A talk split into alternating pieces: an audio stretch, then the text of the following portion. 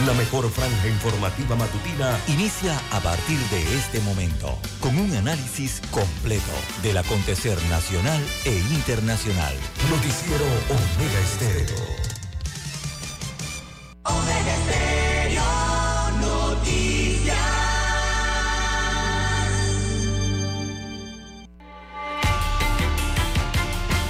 A continuación, los titulares con los hechos que son noticias hoy.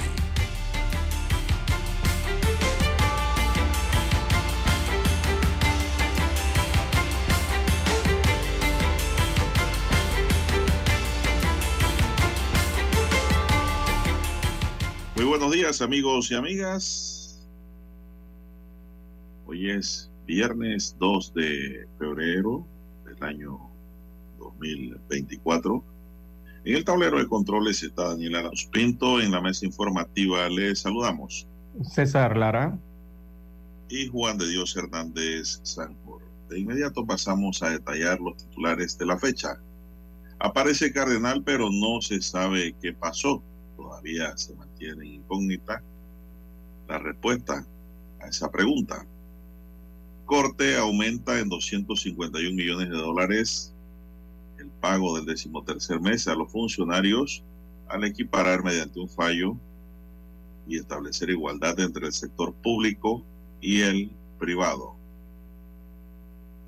Ayer el fotógrafo Valenzuela tuvo un altercado con el diputado Vigil y ambos fueron llevados a la estación de policía. Recordemos que los diputados tienen inmunidad parlamentaria. No duró mucho. Allí tuvieron que soltarlo. También tenemos, señoras y señores, para hoy que cada panameño nacerá con una cuenta en la caja de ahorros. Esto es novedoso en Panamá. Ya le corresponderá a usted activarla. También, señoras y señores, los trabajadores de distribuidoras eléctricas protestan en Agua Dulce en otros titulares para la fecha, inicia la batalla por el voto. Mañana arranca la campaña política, recordemos que es de dos meses y empieza el 3 de febrero. Ministerio de Economía y Finanzas estima que el Producto Interno Bruto de 2023 pudo cerrar en un 7%. Los prácticos del canal piden solución al tema hídrico y no afectar al comercio. Panamá tiene que tomar decisiones sobre el futuro del canal. También para hoy tenemos, le dan casa por cárcel para conductor eh, involucrado en accidente en Loma Campana, en donde murieron dos pasajeros. Y presidente de la República sanciona ley de medicamentos que permite compras conjuntas entre el Ministerio de Salud y la Caja de Seguro Social. Amigos y amigas, estos son solamente titulares. En breve regresaremos con los detalles de estas y otras noticias. Estos fueron nuestros titulares de hoy. En breve regresamos.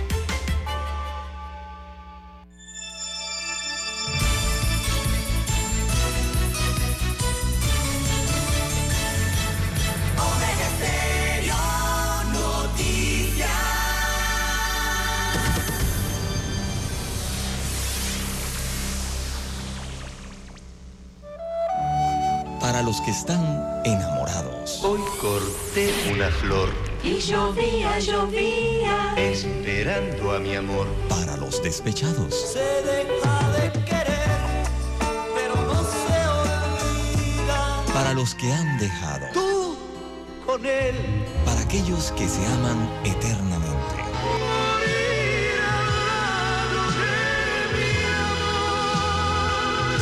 Los que hacen propuestas indecentes.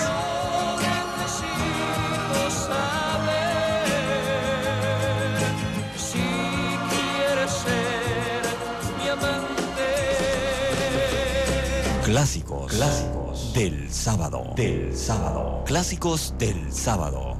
Todos los sábados por Omega Estéreo 107.3, la radio. Sin fronteras.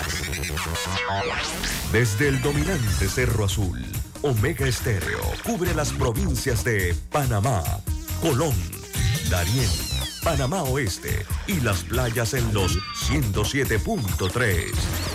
Continúa desde el majestuoso Cerro Canajagua en los 107.5, cubriendo todas las provincias centrales hasta el imponente volcán Barú en los 107.3 para las provincias de Chiriquí, Bocas del Toro y Veraguas. Omega Estéreo para todo Panamá.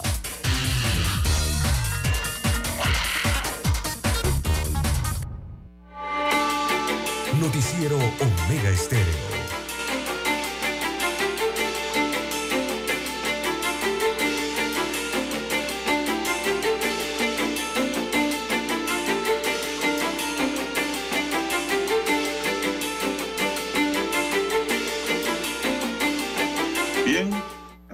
Amigas, vamos a entrar en materia noticiosa. El presidente Laurentino Cortizo sancionó ayer la ley de medicamentos que permite la disponibilidad y abastecimiento oportuno y seguro de medicamentos mediante un sistema moderno y unificado de compras entre la Caja de Seguro Social y el Ministerio de Salud e incluye los precios de referencia para abaratar costos al Estado. Al Estado, ¿ah? que se escuche claro no para el sector privado. En un acto celebrado en el Hospital Santo Tomás y en presencia de todos los sectores que participaron en la mesa técnica de medicamentos convocada por el Ejecutivo y en el proceso de consenso y aprobación de la ley en la Asamblea Nacional, el presidente sancionó la esperada legislación que lleva la firma del ministro de Salud, Luis Francisco Sucre. El jefe del Ejecutivo dijo que con esta nueva ley se facilita y agiliza la adquisición de medicamentos e insumos por parte de las instituciones de salud del Estado y se establecen los mecanismos regulatorios para vigilar el cumplimiento de la calidad, seguridad y eficacia de los productos para la salud humana, incluidos los que se fabrican, importan y comercializan en el país. La nueva ley contempla inclusión de una guía de farmacovigilancia, lo que convierte a Panamá en un país pionero también crea un sistema nacional de precios de referencia de medicamentos para el análisis, planificación y estudios del mercado nacional e internacional, a través del cual se asegura que las instituciones obtengan el mejor precio en calidad de compra. También unifica la compra de medicamentos que actualmente realizan por separado la caja y el ministerio. Se minimizan los tiempos para la recepción de propuestas y convocatorias y además se establece el uso del sistema de Panamá Compra al 100% reduciendo notablemente los tiempos de notificación a las empresas ganadoras de los actos públicos. Bueno, vamos a ver cómo funciona esto, don César. Eh, luego de aprobada esta reforma a la ley 1 de medicamentos. Son las 5.38 minutos que más tenemos. Bien, 5.38 minutos eh, de la mañana en todo el territorio nacional. El monseñor José Luis Lacunza, maestro Juan, eh, tuvo a todo Panamá y también a nivel internacional eh, a las personas con un nudo en la garganta, quienes los, quienes los conocen, a esta figura de la Iglesia Católica eh, o cardenal y obispo aquí en Panamá, sobre todo el Vilo aquí en Panamá, ¿no? Ayer finalmente lo encontraron, lo encontraron en el distrito de Boquete, en el corregimiento de Jaramillo, luego de 48 horas de estar desaparecido. Eh, lo encontraron eh, desorientado según eh, los agentes de la Policía Nacional que lo avistaron primero. Así que este cardenal y obispo, recordemos el arquidiócesis de David en la República de Panamá, al occidente del país, tiene 79 años de edad. fue ubicado el día de ayer, en horas de la tarde, por un motorizado de la unidad de los linces. Lo ubicó cerca del río Caldera. Así que aparentemente se había quedado sin combustible el vehículo en que viajaba eh, el monseñor, el cardenal. Eh, desde la noche del miércoles eh, se habían activado las alarmas por la denuncia de la Iglesia Católica de la desaparición de el cardenal. Hacía 48 horas que no sabían de su paradero. Destacan entonces que las cámaras de seguridad o de videovigilancia orientaron a los investigadores ayer en la búsqueda eh, del Monseñor. Eh, así que fue una buena noticia para la tarde del día de ayer. eh, el hallazgo, ¿no? El que encontraron al Monseñor, aunque algo desorientado, pero bien, con vida y bien de salud. Así que fue parte de lo que ocurrió el día de ayer eh, con este hecho, esta noticia, don Juan de Dios, que eh, se posicionó eh, entre las primeras a nivel nacional y también a nivel internacional. se escuchó de esta información, sobre todo en periódicos europeos en España y también en latitudes sudamericanas. Recordemos que se trata de un cardenal eh, de la Iglesia Católica del Vaticano, ¿no?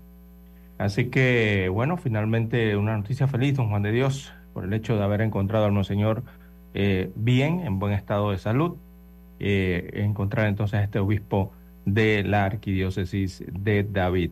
José Luis Lacunza, Maestro Juan, es su apellido. Eh, y don Juan de Dios, bueno, recordemos que este monseñor nació y vivió gran parte de su vida en España. Él tiene doble nacionalidad. Él es ciudadano del Vaticano y también él, como propiamente lo ha dicho, se considera panameño. Así que en todos estos ámbitos y en todas estas latitudes hubo una gran preocupación por eh, el paradero de el cardenal eh, Lacunza, maestro Juan, don Juan de Dios. Bien, las 5.42 minutos eh, de la mañana en todo el territorio nacional. Bueno, afortunadamente no ocurrió nada grave, don César. Lo único que dicen los medios es que no ha habido respuesta qué fue lo que ocurrió. Ah, el se quedó sin combustible el, el automóvil, dice un reporte. el jefe de la policía acudió a Chiriquí también a entrar en la búsqueda y bueno, y lo, lo encontraron. Eso sí, algo desconcertado, dice, y un poco distraído. Por eso lo llevaron a- al médico. Eh, lo que ha dicho es que se ha quedado sin combustible, pero César también no cargaría teléfono. Es la otra pregunta que uno se hace de una vez como investigador. Así es. Son Bueno, las cámaras, las cámaras de videovigilancia de, eh, eh, instaladas en el distrito cabecera de, de David eh, permitieron orientar entonces a los investigadores eh, hacia Boquete, donde se logró entonces dar con la eh, ubicación del cardenal que estuvo desaparecido por dos días, eh, don Juan de Dios. Esa es la gran pregunta, si donde estaba no había señal tampoco de teléfono, ¿no? Bueno, eh, afortunadamente no ha pasado nada mal. Ya apareció este distinguido prelado en la Iglesia Católica. Y la nación está dentro de luto al conocer la triste noticia, pues desde el pasado fin de semana, el fallecimiento de Luis, el matador Tejada. Y pues eh, algo que pasó muy rápido, pero que me va a doler toda la vida. Gracias por todas las enseñanzas, los regaños, las felicitaciones. Gracias por todo lo que me diste, papá. Cuida mucho a mi familia desde el cielo y dale fuerza. En algún momento nuestros caminos se volverán a juntar y podremos hablar otra vez como todos los días lo hicimos. Te amo, papi, dijo su hijo en un desgarrador y triste mensaje, pues dirigido a su padre que deja este mundo, joven, César, deportista de una gloria nacional, consagrada, fútbol, y que pues se va de este, de este mundo, don César. Por cierto, pues deja desconcertado al mundo futbolístico, a los amantes de este deporte y a todos en Panamá, don César, porque nadie esperaba que estas cosas ocurrieran cuando este hombre estaba entrando en una nueva etapa de su vida como hombre retirado del fútbol profesional. Vamos a una pausa, don Dani, para volver.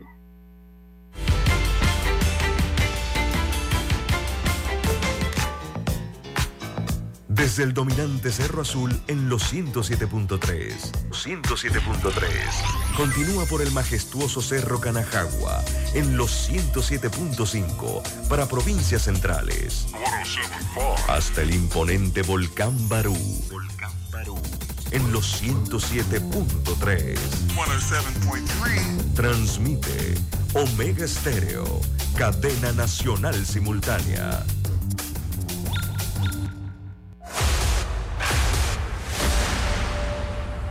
Desde los estudios de Omega Estéreo, establecemos contacto vía satélite con la voz de América.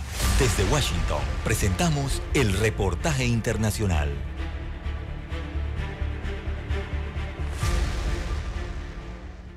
Organizaciones sociales afines al expresidente Evo Morales, sobre todo productores de coca del departamento de Cochabamba, bloquean rutas estratégicas del país con la expectativa de presionar al gobierno para que celebre las elecciones judiciales que estaban previstas el 2023 y agilizar la remoción de magistrados actuales.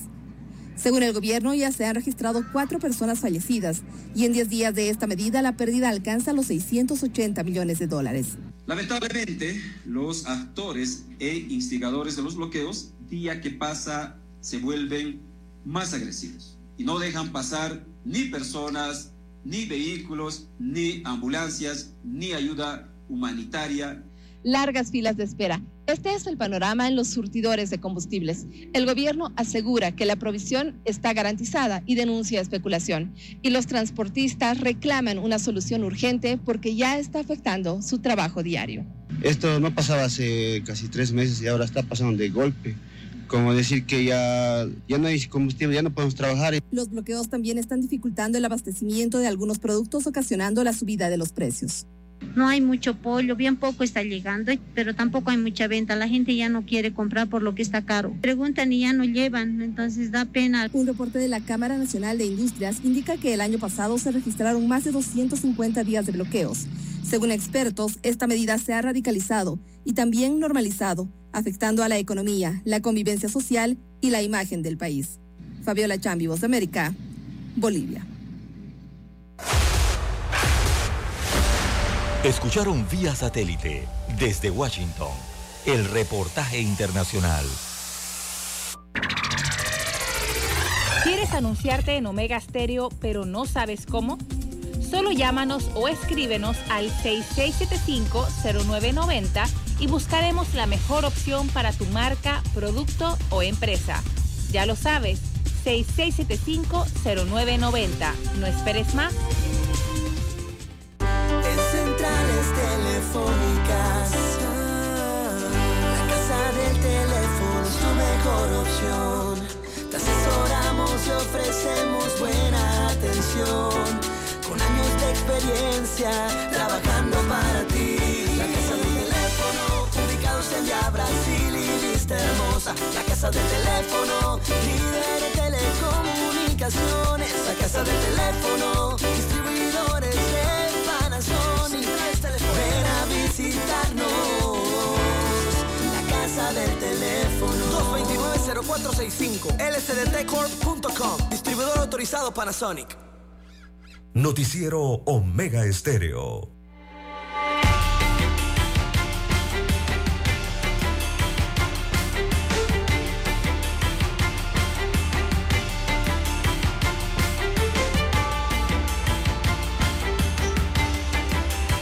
Señoras y señores, continuamos. Me estaban preguntando aquí al WhatsApp que con el fallecimiento del matador Tejada y los actos eh, que va a desarrollar el Estado en su honor, ¿qué implica esto? Bueno, es un día de luto y reflexión nacional, hay que indicarlo, porque se va a rendir tributo a la gloria del deporte panameño Luis Carlos Matador Tejada Hansel. Eh, en primer lugar, quiero aclarar que es un día normal de trabajo, ¿ah? un día normal de trabajo. Los que están estudiando tienen que ir a sus escuelas, sus universidades. Eh, es un día de luto y reflexión por el fallecimiento de este destacado deportista. La bandera, pues, eh, será izada hoy a media asta en todas las oficinas públicas en señal de luto. Eso es un tributo que se le rinde. Todas las oficinas públicas nacionales y municipales, como la empresa privada a nivel nacional, laborarán de manera normal, regular durante esta fecha. Todo en ese sentido va a ser normal. También me preguntaban ayer, oiga, ¿y no va a haber venta de licores? No, claro que sí. El decreto no restringe la venta de bebidas alcohólicas para los que toman, eh, ni prohíbe la realización de actividades musicales tampoco. Está en el negocio de la música y sus cuestiones no tienen ningún inconveniente por este decreto. Así que pues los actos para despedir a este futbolista se iniciarán a las 9 de la mañana con la salida del carro del Benemérito Cuerpo de Bomberos de la República de Panamá, con el féretro desde la estación Comandante Darío Vallarino en Carrasquilla, en un recorrido por la Vía España. Por ahí va a arrancar el tema. Bueno, aclarado esto, son las 5.51 minutos, don César, ¿qué más tenemos para hoy? Bueno, mientras César se reconecta ahí. de la mañana en todo el territorio nacional. En más informaciones eh, para la mañana de hoy. Bien, tenemos Corte aumenta en 251 millones de dólares el pago del décimo tercer mes. Esto a los servidores públicos. Bien, la Corte Suprema de Justicia ha declarado inconstitucional el establecimiento de un tope salarial para el cálculo del décimo tercer mes de los 262 mil funcionarios de la República de Panamá de los servidores públicos en este caso. Así que el promedio, en promedio, el sector público paga anualmente 178 millones de dólares en concepto del décimo tercer mes, pero con el cambio eh, esa suma aumenta a 429 millones de dólares. Es decir, que el incremento con el fallo de la Corte elevaría en 251 millones de dólares los desembolsos adicionales que tendría que hacer el gobierno central una vez eh, adopte la decisión. Así que la decisión fue adoptada tras eh, presentarse dos demandas de inconstitucionalidad contra los numerales 1 y también el numeral 2 del artículo primero de la Ley 52 del 16 de mayo de 1974, por la cual se instruye el décimo tercer mes para los servidores públicos. Esta ley, recordemos, fue modificada por la Ley 133 del 31 de diciembre del año 2013. Así que es la decisión que ha tomado la Corte Suprema eh, de Justicia respecto al pago del décimo tercer mes eh, en el sector público eh, para, sería entonces para los servidores públicos o los funcionarios que laboran en el área estatal. Recordemos que había un tope en base al salario de 550 dólares. Hasta ayer el tope era para el cálculo del décimo tercer mes. Bueno, con esta decisión lo que se ha eliminado es ese tope. Así que, bueno, se estaría calculando similar a lo que se calcula el décimo tercer mes en el sector privado. Así quedaría entonces esto una vez eh, lo ejecute, ¿no? El gobierno central o el Estado en este caso.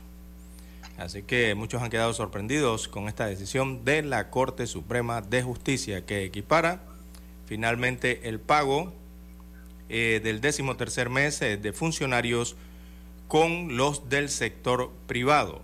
Así que estaría aplicando, por lo menos en este sentido, básicamente lo que aplica para la empresa privada en el cálculo del pago de estos emolumentos. 5 54 minutos. Ya a partir de abril, don César, tendrá la aplicación, pues, eh, de si ese el Estado lo ejecuta, ¿no? porque es un aumento. Si se Un ejecuta. aumento que reciben en el décimo los funcionarios. Con el tema y el problema, don César, de que eso no estaba en el presupuesto. Si se ejecuta, por eso digo, ¿no? Se tiene que ejecutar. Ah, pero aquí la Corte Suprema de Justicia ha hecho varios fallos. ¿Usted se acuerda del fallo de la minera? No lo ejecutaron. no, no, no. Esto es algo distinto. Y esto entra de una vez. Usted va a ver. Y ahora en Bueno, habrá que esperar a abril abril. don empiezan los, funcionarios, hay que no le den eso a los funcionarios, don César, ahora en abril, para que usted vea esto. Si por un bono se forma la de San Quintín ahora con esto. Así que el gobierno lo que tiene que agilizar es el movimiento de números para ver de dónde saca este dinero y la Corte pues hacer cumplir con las notificaciones correspondientes a este fallo, que en verdad yo toda mi vida me pregunté por qué los funcionarios cobran poquito en el décimo. No es justo lo que está pasando. Bueno, y ahora la Corte ha hecho justicia en ese sentido al equiparar el tema. Son las 5.56 minutos, señoras y señores, 5.56 minutos en su noticiero Omega Estéreo, el primero con las últimas. Bueno, y con esto, don Juan de Dios, eh, se equipara. Ahora sí, ya no se puede hablar en ese sentido de que el código de trabajo eh, se aplica exclusivamente o prácticamente se aplica exclusivamente para el sector privado. En este sentido, con el décimo tercer mes, entonces eh, también se estaría hablando de la aplicación del código de trabajo eh, en ese rubro también para el Estado.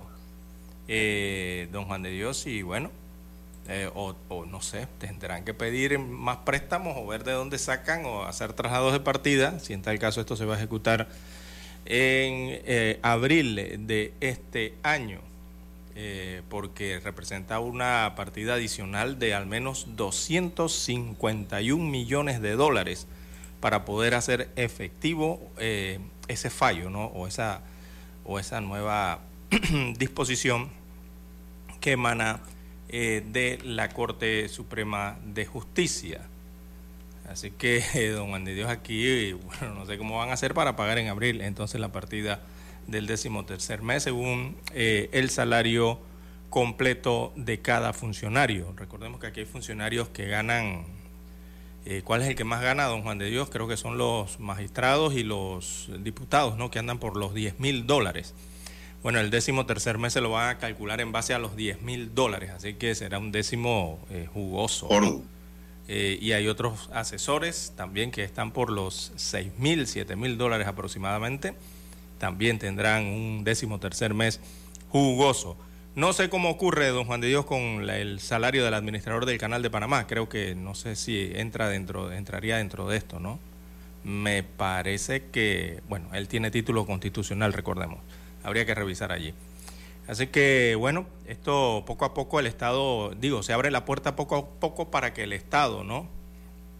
Eh, eh, entre entonces a la, eh, a la terminación. Yo, yo digo que aquí, don Juan de Dios, esto va a terminar ya poco a poco. Recordemos que los servidores públicos del Estado eh, en las liquidaciones ya reciben liquidaciones también, ¿no? Como se reciben en el sector eh, privado. Así que si están equiparando o están igualando este sector al privado, el del Estado al privado, entonces vendrá eso también, ¿no? Eh, vendrá quizás a futuro o se abra la puerta entonces de la terminación de la relación laboral en el Estado eh, sea igual a la terminación de la relación laboral en el sector privado. Cuidado bien eso más adelante, don Juan de Dios, porque bueno, aquí evidentemente este fallo habla de temas que tienen que ver en la premisa de, la el, trato, ¿no? No, no tener el trato discriminatorio del trabajador. Ese es otro, otro trato allí, ¿no? Que hay. Bien, las 5.59 minutos de la mañana en todo el territorio nacional, hora de escuchar el himno nacional.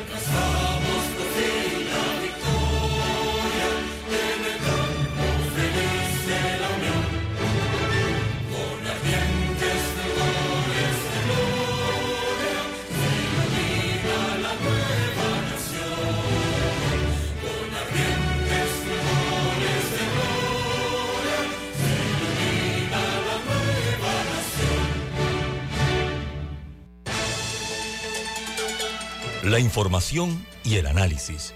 En perspectiva. De lunes a viernes, de 7.30 a 8.30 de la mañana.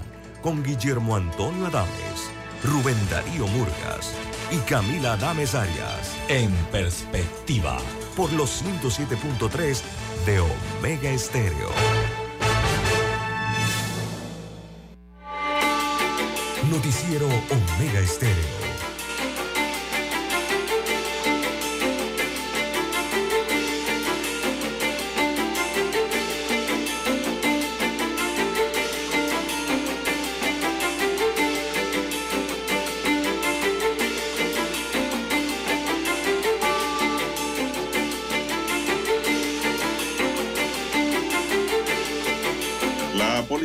Se encuentra brindando protección al fotógrafo y administrador del diario digital Foco, Mauricio Valenzuela, por instrucciones de la Procuraduría de la Nación, bajo el argumento de que ha recibido amenazas. La información surgió tras circular a través de redes sociales videos de un altercado que se registró entre el diputado panameñista Elías Vigil y el fotógrafo en las afueras de la sucursal del Banco General de la Vía Porras. Vigil había dicho que Valenzuela era custodiado por agentes del SPI, pero esta entidad desmintió esa versión que dicen que ellos no están, según la ley, para, para asignar escoltas a particulares. Eso indica entonces que es un miembro de la Policía Nacional quien lo acompaña. De acuerdo con Vigil, el fotógrafo profirió palabras en su contra, lo llamó narco, Luego empezó un intercambio de palabras altisonante entre ambos. Los dos terminaron en la estación de policía del corregimiento de San Francisco, pero no se fueron a los puños. Todo fue verbal. Vigil aclaró que en ningún momento agredió a ningún miembro de la policía, como aseguraba Valenzuela en un video. Eh, Mauricio estaba escoltado por un miembro de la seguridad y otros policías llegaron, pero a defenderlo. Su escolta no tenía ni uniforme, dijo Vigil, estaba de particular. Eh, bueno, fue un, hay un dime, que te diré entre ambos, ¿no? Que no pasó a mayores tampoco, porque recordemos que el diputado tiene inmunidad, lo tienen que soltar, don César, y así fue. Son las seis, cinco minutos. Seis, cinco minutos. Bueno, Dani, vamos a entrar en la terapia del convulsionado mundo. Los deportes. Omega Estéreo, 24 horas en FM Estéreo. Con ustedes las noticias deportivas nacional e internacional más destacadas. Deportes, Omega.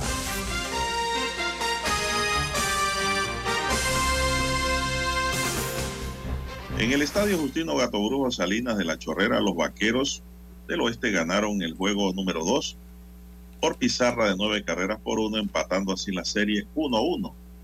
Recordemos que Oeste había caído en su primer juego ante los tortugueros. Cuando parecía un duelo de lanzadores, el juego terminó con los bates calientes por parte de los vaqueros, quienes finalmente despertaron a la ofensiva en la parte baja del tercer episodio en jugada de correr y batear Mark Campbell impuso la primera carrera de los Vaqueros del Oeste. Milder Nieto empujó dos carreras más y puso el marcador tres carreras por cero. En la parte alta del sexto episodio, Bocas del Toro anotó su primera rayita gracias a una remolcada de Edwin Walden. Franklin Hernández con doblete empujó dos carreras más para los del West. Luego llegó el gran slam de Jeremy Sánchez por todo el jardín derecho en la parte baja del séptimo episodio para poner el marcador final nueve carreras por uno. El juego 3 se realizará en el estadio Calvin Byron de la ciudad de Changuinola el sábado 3 de febrero. Finalizando el juego, el manager de Panamá Este, Carlos Maldonado, destacó que mejorarán o mejoraron con respecto al juego. Muy importante la victoria, dijo. Ayer tuvimos un juego de la verdad no bateamos cometimos errores mentales y con eso no quiero quitarle crédito al equipo de Bocas del Toro. Hoy teníamos que ganar o ganar, no podíamos ir a Bocas del Toro con dos derrotas seguidas, dijo el piloto del equipo del West. ¿Qué más tenemos, César, rápidamente? bueno, la tabla de posiciones de este béisbol eh, nacional juvenil. Así que, como yo te señala, despertó Panamá Oeste y empata la serie. Está un juego para Bocas del Toro, un juego para Panamá Oeste. Tercer partido será en el Caribe, allá en la provincia de Bocas del Toro. En la otra serie, bueno, Herrera vuelve a dar cuentas de eh, Panamá Metro, eh, don Juan de Dios, y la serie está 2-0 a favor de Metro. Cocle anoche logró su primera victoria, eh, pasaron un susto en el noveno inning de Juan de Dios, ganaban eh, nueve carreras por cinco, se llenaron las bases eh, en el cambio de lanzador y amenazó Chiriquí, pero finalmente la pizarra terminó nueve carreras por siete. Cocle logra entonces su primera victoria, tiene 1-0 a su favor en su serie frente a el equipo de Chiriquí. Y en la otra serie, Don Juan de Dios, bueno, Panamá Oeste toma ventaja, perdón, Panamá Este toma ventaja eh, en su serie al vencer anoche entonces los Potros. Así que así está eh, el béisbol nacional y sus tablas de posiciones en esta ronda de ocho equipos. Seis, ocho minutos eh, de la mañana. Eh, repítame, en- César, ¿quién ganó el juego entre Panamá Este y Veragua? Eh, Panamá Este, según va a ver, Ajá. sí, Panamá Este. Sacó su primera victoria. Así es. Ah, muy bien. Son las seis, eh, diez minutos, don Dani. Seguimos.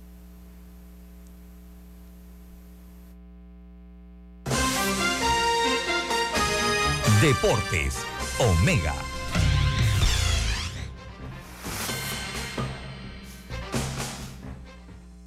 Escuchar Omega Stereo es más fácil que nunca. Solo busca la aplicación de Omega Stereo en Play Store o App Store y descárgala gratis. No te pierdas los mejores programas y tu música favorita. Descarga la app de Omega Stereo y disfruta las 24 horas donde estés. Noticiero Omega Estéreo.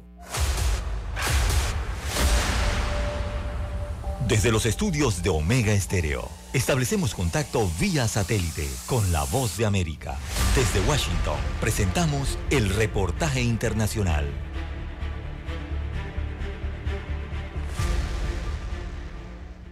En medio de las protestas sociales en Argentina, a pocas semanas de iniciado el gobierno del presidente Javier Milei, el Fondo Monetario Internacional recortó drásticamente las previsiones económicas del país sudamericano, previendo una caída del Producto Interno Bruto, el PIB, de 2,8% para este año, luego de las nuevas medidas impulsadas por el Ejecutivo. No obstante, la entidad financiera internacional anticipa una recuperación más fuerte en 2025, con una subida del PIB del 5% respecto a este año. Sobre la inflación, el Fondo Monetario Internacional estimó que los precios bajarán desde la segunda mitad del año y que el ajuste es absolutamente necesario. Pierre Olivier, economista jefe del Departamento de Investigación del FMI, señaló que Argentina se queda atrás en las proyecciones globales.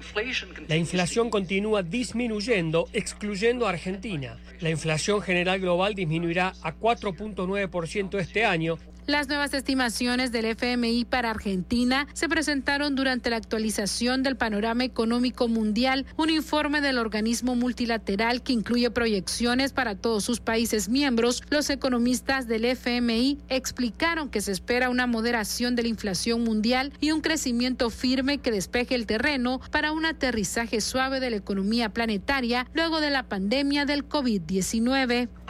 global, según nuestro pronóstico base, será del 3.1% este año, superiores en 0.2 puntos porcentuales a las proyecciones que se realizaron en el mes de octubre del 2023. Debido a la fuerte caída que sufrirá Argentina, el FMI ajustó el crecimiento esperado para la región de América Latina y el Caribe. Sala de redacción, Voz de América. Escucharon vía satélite desde Washington el reportaje internacional. Desde el dominante Cerro Azul, Omega Estéreo cubre las provincias de Panamá, Colón, Darién, Panamá Oeste y las playas en los 107.3. Continúa desde el majestuoso Cerro Canajagua en los 107.5, cubriendo todas las provincias centrales hasta el imponente volcán Barú en los 107.3 para las provincias de Chiriquí, Bocas del Toro y Veraguas.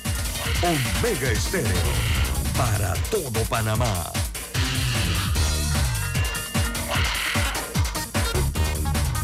Omega Estéreo, cadena nacional.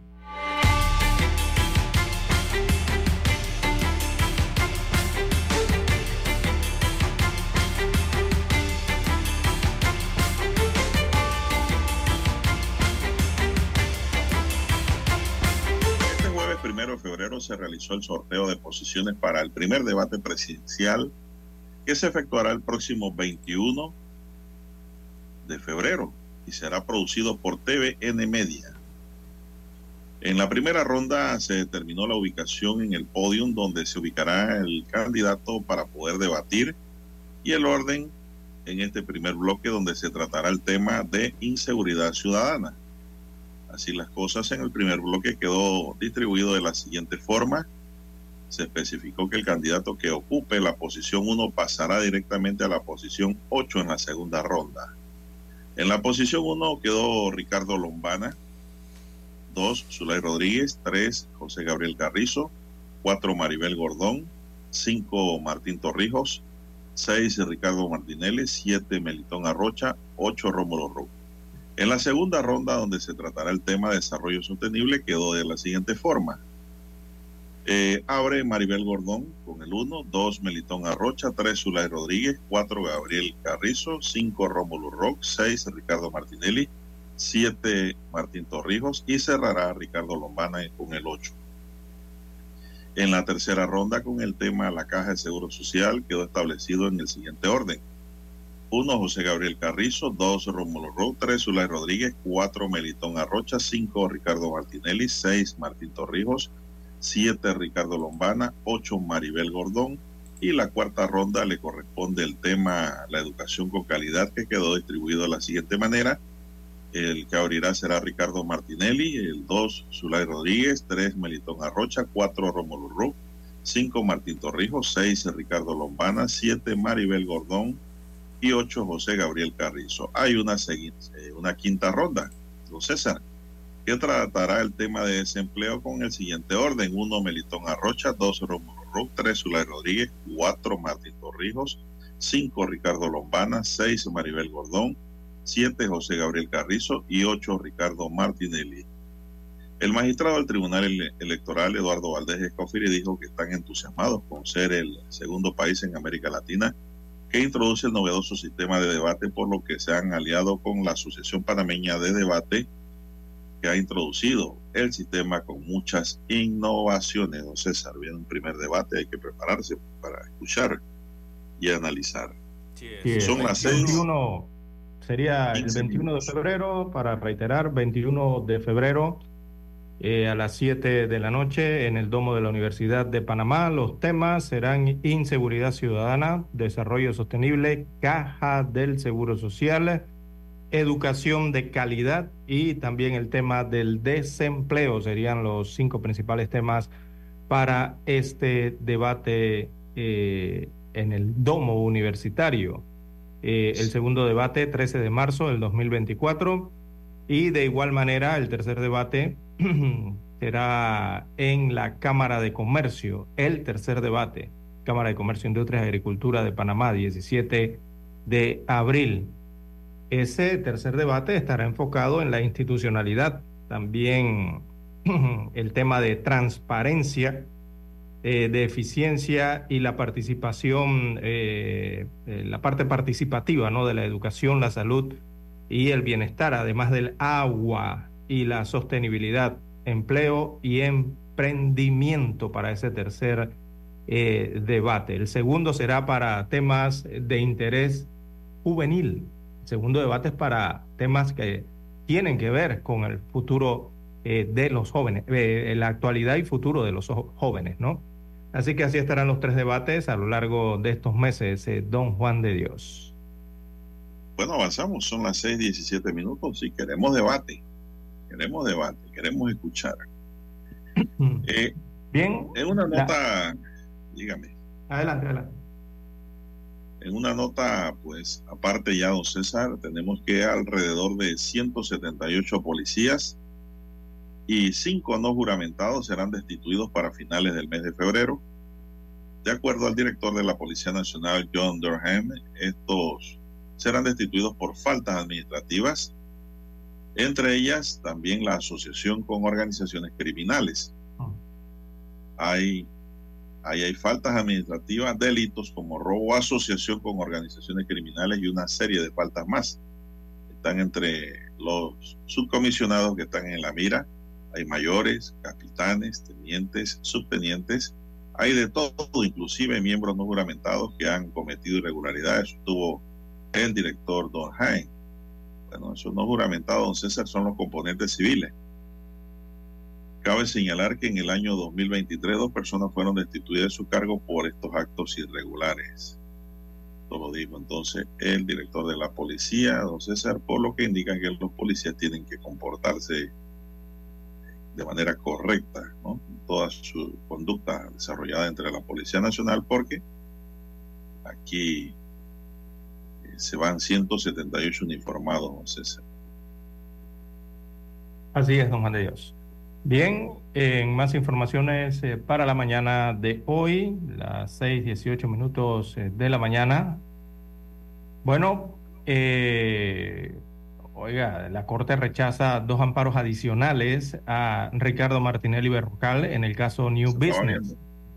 Así que esto, esto se da en un mismo día, ¿no? El órgano judicial eh, le ha rechazado el día de ayer al expresidente Martinelli dos amparos de garantías constitucionales con el mismo propósito de impedir que eh, se haga efectiva la condena de los 128 meses de prisión eh, que se le impuso en julio pasado, ratificada en octubre por el blanqueo de capitales en el denominado caso New Business, que es la compra de los diarios de editora Panamá América. También hay una multa de 19 millones de dólares eh, que pagar por parte del el exmandatario. Así que en la mañana del día de ayer, eh, la Secretaría General de la Corte Suprema de Justicia divulgó eh, este edicto. Este es el edicto número, veamos, número 108, en el que se comunica a las partes que el Pleno, eh, bajo la ponencia del magistrado Olmedo Arrocha, rechazó un amparo de garantías que fue presentado por la abogada Shirley Castañeda del equipo de abogados de Martinelli. Castañeda eh, reclamó porque el Tribunal Superior de Liquidaciones de Causas Penales eh, concedió 15 días a todos los abogados defensores para presentar el recurso de casación cuando, según ella, según la abogada, debía ser un plazo individual para cada defensor. Óigame, ¿cuántos defensores tiene Ricardo Martinelli? Imagínese usted un plazo individual. Eso, ese plazo tiene que correr paralelo, don César, porque si no, si lo hace individualmente, ¿cuándo van a terminar de sustentar? Por eso digo. Eso es lo que le ha dicho la Corte. Sí. Aunque la decisión de, eh, se concedió ahora, bueno, fue eh, adoptada el pasado 10 de enero, según el documento que aparece en público, allí visible en la Corte Suprema eh, de Justicia. Posteriormente, en horas de la tarde de ayer jueves también, eh, el primer Tribunal Superior dio a conocer eh, sobre la no admisión de otro amparo a Martinelli, esta vez presentado por su abogado Carlos Carrillo, eh, contra la juez penal Valoisa Martínez por haber emitido sentencia condenatoria contra el expresidente el pasado 17 de julio, ¿no? Eh, eh, esa sentencia fue confirmada el 24 de octubre posteriormente del año pasado eh, por el Tribunal Superior de Liquidaciones. Así que el fallo eh, lo firman los magistrados Lilian Ducret, Miguel Espino y Juan Carlos Tatis. Y aunque se comunicó este jueves, había sido, veamos la fecha, adoptado el día, el día 31 de enero, un día antes, ¿no? De haber tomado esta decisión. Así que con estos dos sumemos, serían 12, 13, 14.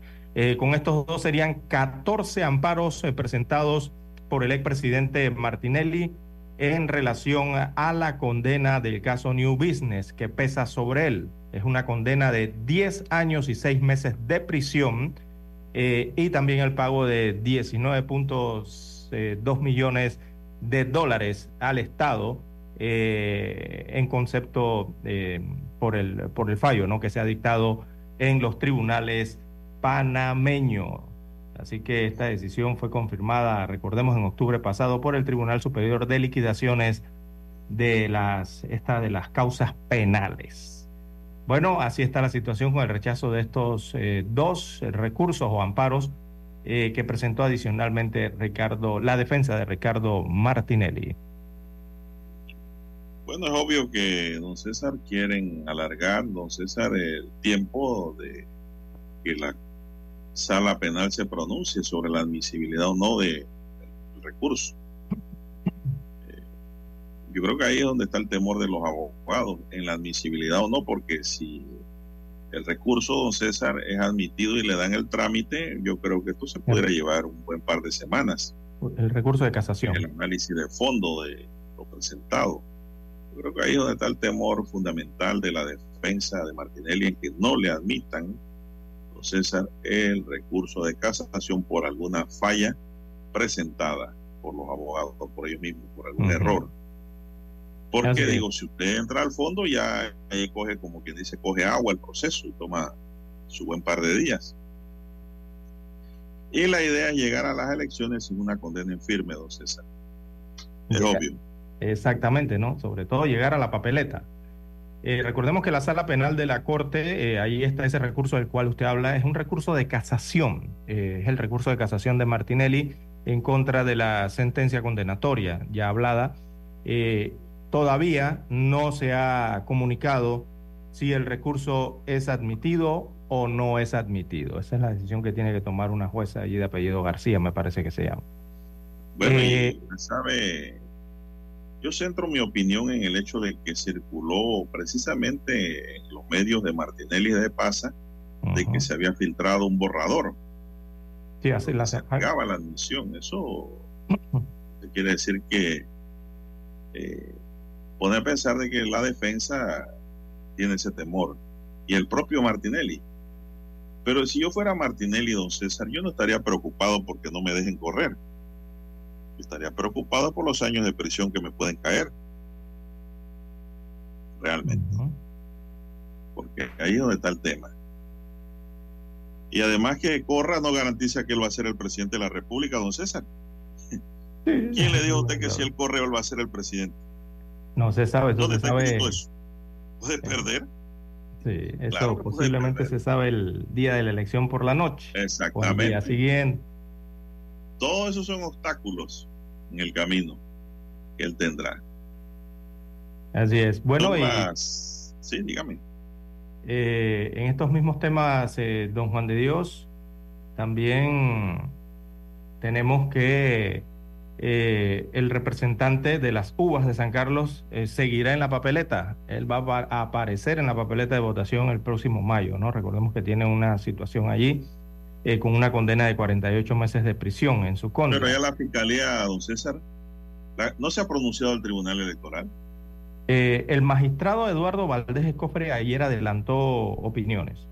El político, aunque seguirá apareciendo en la papeleta, ha quedado inhabilitado de ejercer si resulta reelecto al cargo como candidato. Eh, él no puede ejercer el resto del periodo hasta el 30 de junio y no podrá, si gana, en tal caso gana, ejercer el cargo hasta que complete el periodo de inhabilitación, según explicó el magistrado del Tribunal Electoral Eduardo Valdés Scoperi. Así que eh, una situación similar podría ocurrir con el expresidente Ricardo Martinelli, recordemos actual candidato presidencial, quien eh, espera también un fallo judicial contra, eh, de esto es lo que estamos hablando, ¿no? Contra la sentencia eh, que pesa en su contra de 10 años y medio de prisión. Todo depende de cuándo se cumpla el trámite de inhabilitación, si es que resulta ser en este caso, ¿no? Porque todavía no ha salido ningún fallo por parte de la Corte Suprema de Justicia, según Pero es que el fallo de Martinelli no habla de inhabilitación, ¿no, César? Mm, este, bueno, sí, tiene razón. Ahí lo que, eh, la que está La hablando es la. Constitución, que dice que no podrá ser elegido presidente. No podrá ser elegido presidente. No sé cómo vayan a agarrar ese trompo en la uña. Dependiendo de los años de prisión, ¿no? Sí, porque tiene más de cinco años de prisión su sentencia. Ya veremos qué pasará en los próximos días, don César. Aquí hay muchas cosas que pues, hay que ver cómo las autoridades jurisdiccionales lo van a manejar atendiendo el orden constitucional y legal. Así es. Seis. Bueno, es hora de escuchar el reportaje internacional, don Juan de Dios. Adelante, Daniel. Noticiero Omega Estéreo. ¿Sabe usted qué canción estaba de moda cuando nació?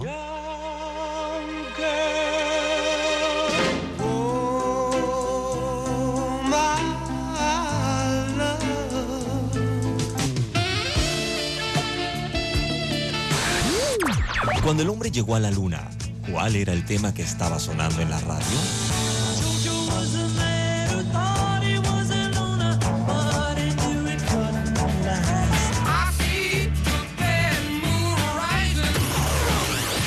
Clásicos del sábado.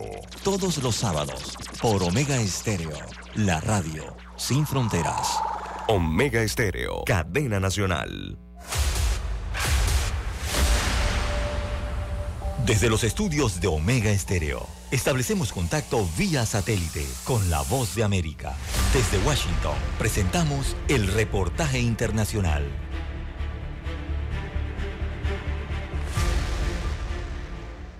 El ambiente electoral en El Salvador para las elecciones de presidente y de diputados al Congreso está marcado por la oferta del oficialismo que enfatiza en la necesidad de continuar mejorando la seguridad y la promesa de la oposición de recuperar controles y los contrapesos a nivel institucional para el equilibrio democrático. Un alto porcentaje de los salvadoreños opina que al país le conviene que el presidente Nayib Bukele, quien goza de licencia temporal y es candidato del partido Nuevas Ideas, gane un segundo mandato y manifiestan que además de mejorar la seguridad pública, esperarían que también aplique paliativos para otros problemas como el alto costo de la vida. El economista Carlos Acevedo dice que esta será una exigencia que deberá enfrentar el gobierno en un nuevo periodo. La gente resiente el alto costo de la vida, la economía no acaba de repuntar a tasas más altas y entonces eso genera relativamente poco empleo. La gestión del mandatario, según las encuestas, goza de una alta aprobación, pero las organizaciones no gubernamentales expresan críticas porque consideran que el país ha tenido retrocesos en la rendición de cuentas y en materia de derechos humanos. El abogado David Morales del colectivo de la Mesa contra la Impunidad dice que el Congreso que terminará su gestión el 30 de abril próximo no ha elaborado la ley de justicia transicional para las familias de las víctimas del pasado conflicto armado, que concluyó con un acuerdo de paz que ha sido desacreditado por el partido oficial. Estas obligaciones para con las víctimas que sufrieron los peores atropellos durante el conflicto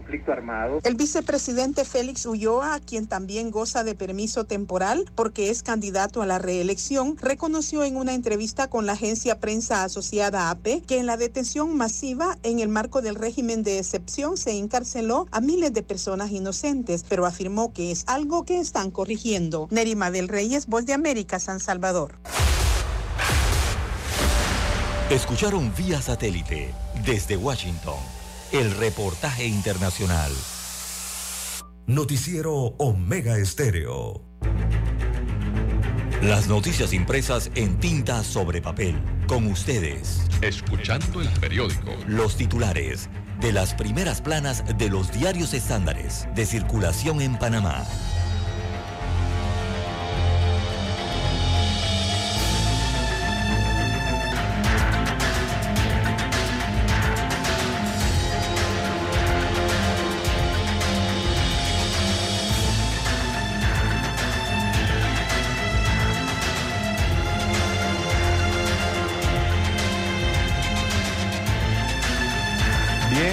El diario La Prensa titula para este viernes 2 de febrero del año 2024, Estado pierde 165 millones de dólares por trasiego de cigarrillos ilegales. Destaca la información redactada por Yolanda Sandoval, de sección económicas del diario La Prensa, que el 92% eh, de los cigarrillos vendidos en Panamá provienen del comercio ilícito lo que resulta una pérdida de cerca de 165 millones de dólares en impuestos directos, de acuerdo con estudios realizados por Crime Stoppers. Así que al país llegan 15 toneladas mensuales de cigarrillos a los puertos locales, lo que ha convertido, lo se ha convertido esto en una problemática que afecta a la salud pública, las finanzas estatales y la seguridad ciudadana. Bueno, si está la situación, imagínese usted, eh, el 92% son cigarrillos ilegales los que se distribuyen o se venden, perdón, los que se venden o los que se consumen más bien, ¿no? Aquí en el país, a pesar de los constantes decomisos eh, de los que escuchamos y lo que evidencia entonces la magnitud eh, de este negocio ilegal en el país. Bien, eh, también titula hoy el diario La Prensa, Bayano, opción para el suministro de agua potable. El Estado está mirando hacia esa opción. Así que en medio de la crisis hídrica, ante que ha afectado entonces el paso de los barcos por el canal de Panamá, el embalse de Bayano es una de las opciones que evalúa el gobierno para suministrar agua potable al este de la provincia de Panamá desde la autoridad del Canal de Panamá ven en Río eh, Indio, eh, por esta parte esto está hacia el occidente, eh, una alternativa para el agua, pero del canal. Y también ven a Bayano, hacia el oriente, como una búsqueda o una buena solución para suministrar agua potable mediante la construcción de plantas potabilizadoras.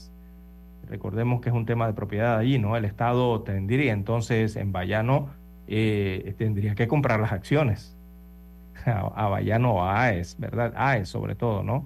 Que es la que tiene las acciones allí en esta eh, empresa eh, o en esta represa, ¿no? De Bayano. hay una tercera opción, pero es más costosa, que es hacia la provincia de Darién.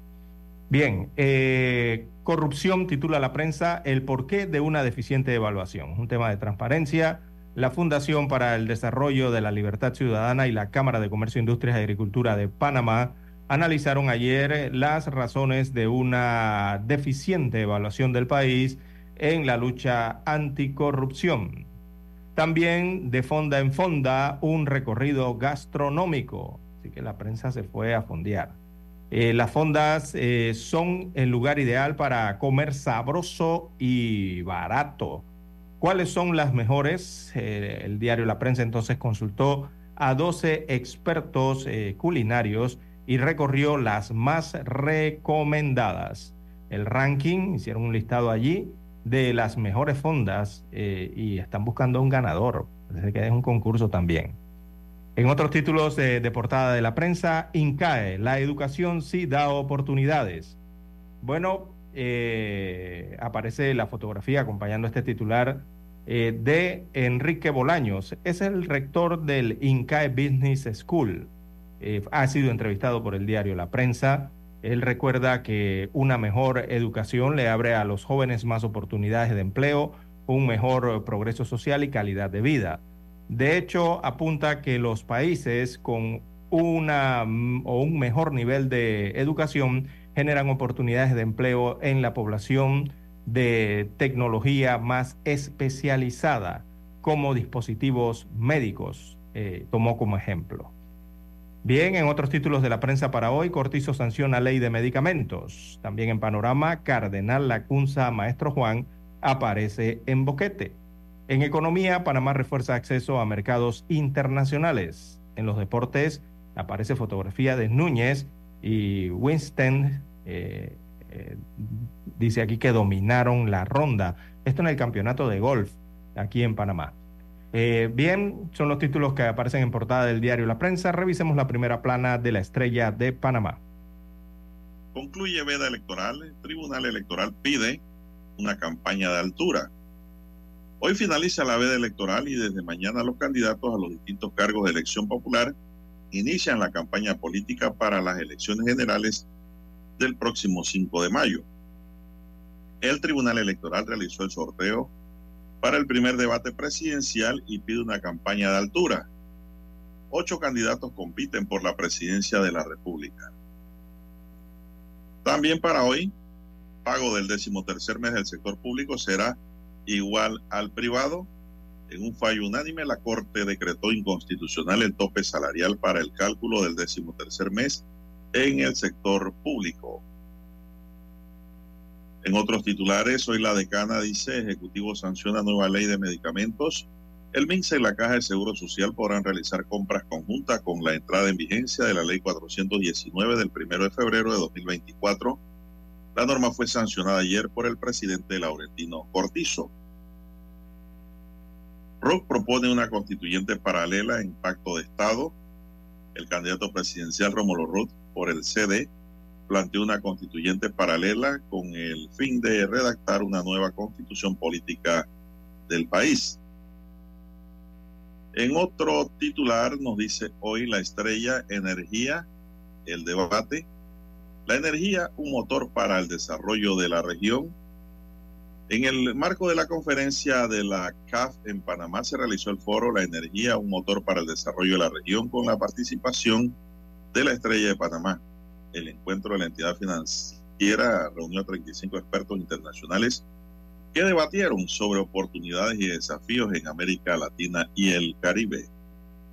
Expertos estiman que América Latina y el Caribe experimentarán un crecimiento moderado en el año 2024. Producto Interno Bruto del país cerró 2023 con un incremento del 7% de acuerdo al Ministerio de Economía y Finanzas, nos dice la estrella de Panamá. Y finalmente un, titular de techo, el periódico dice los restos de los retos de proteger y un día para la concienciación sobre los humedales. El 2 de febrero se celebra el Día de los Humedales en el país y la fecha es propicia para analizar la importancia de este ecosistema. Diversos estudios revelan el deterioro y la contaminación de estas zonas. Amigos y amigas, estos son los titulares que hoy nos presenta el diario La Estrella de Panamá y concluimos así con la lectura de los titulares correspondientes a este viernes. Hasta aquí, escuchando el periódico. Las noticias de primera plana, impresas en tinta sobre papel.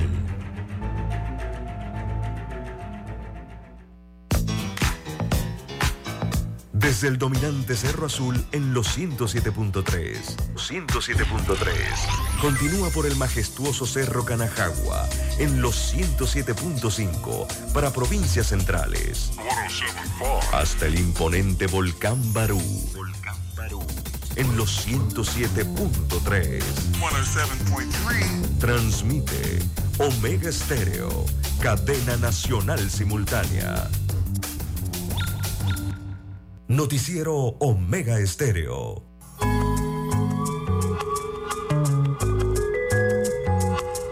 La economía mueve al planeta. Con ustedes, desde Washington, vía satélite, la nota económica.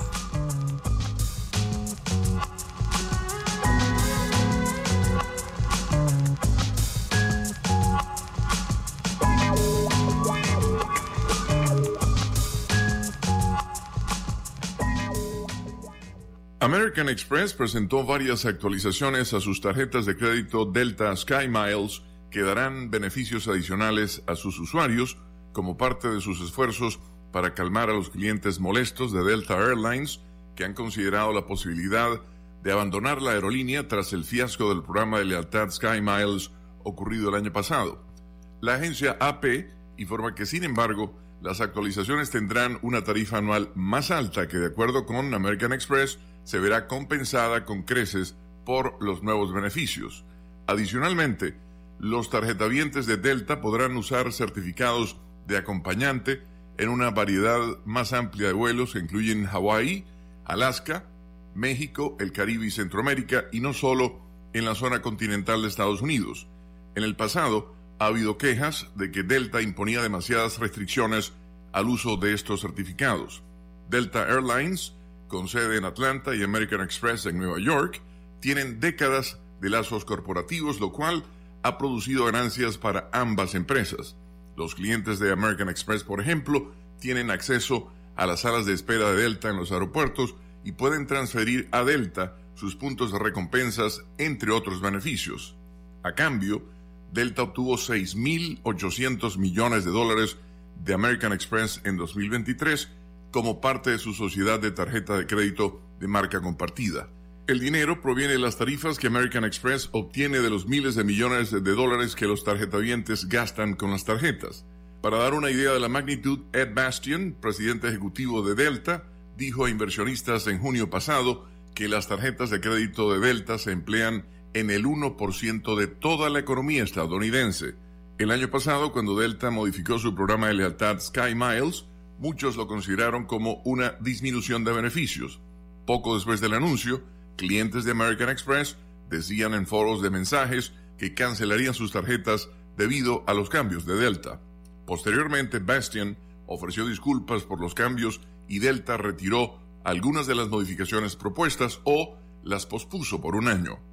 Con la nota económica desde Washington, Leonardo Bonet, Voz de América. Noticiero Omega Estéreo.